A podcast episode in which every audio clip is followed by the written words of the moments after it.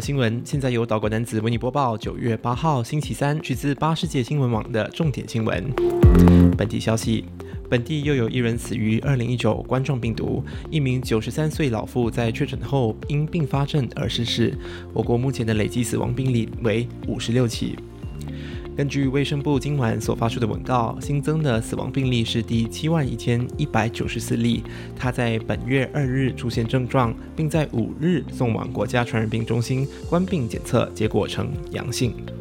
截至今天中午十二点，本地新增三百四十九起二零一九冠状病毒确诊病例，本土病例则报三百四十七起。我国目前的累计病例达到六万九千五百八十二起。消息：缅甸反军人政变的民族团结政府向军方宣战后，破坏军方合资通讯云运商 Mytel 位于中部十界地区的十一个通信塔。Mytel 现在成为反军政府群众的攻击目标。过去两个月，缅甸一些城市如仰光和曼德勒也暴力事件不断。东南亚和西方国家呼吁缅甸各方不要诉诸暴力，并允许人道主义援助。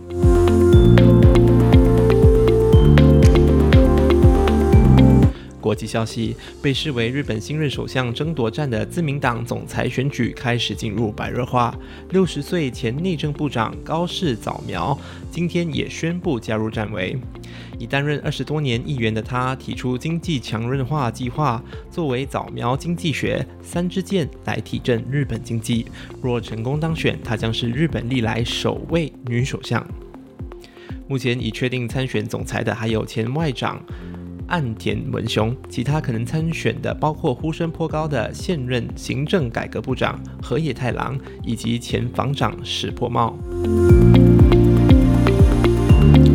眼见德尔塔毒株无论是传播还是致命率都同样惊人，美国总统拜登明天将出台新战略，预计会采用六管齐下的方式来遏制近期明显恶化的疫情。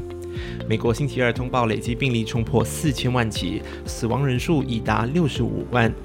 自九月起，包括华盛顿、夏威夷等七个州的住院率住院率都飙新高，年轻一群确诊率也激增。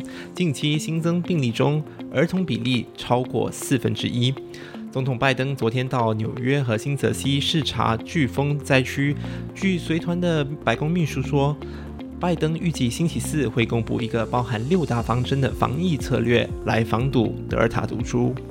美国还在竭尽全力鼓励民众接种疫苗，而在这同时，世卫抨击富裕国家囤积疫苗等防疫工具，导致这场大流行病久久不得终结。感谢你收听九月八号星期三由岛国男子为你播报的岛国新闻。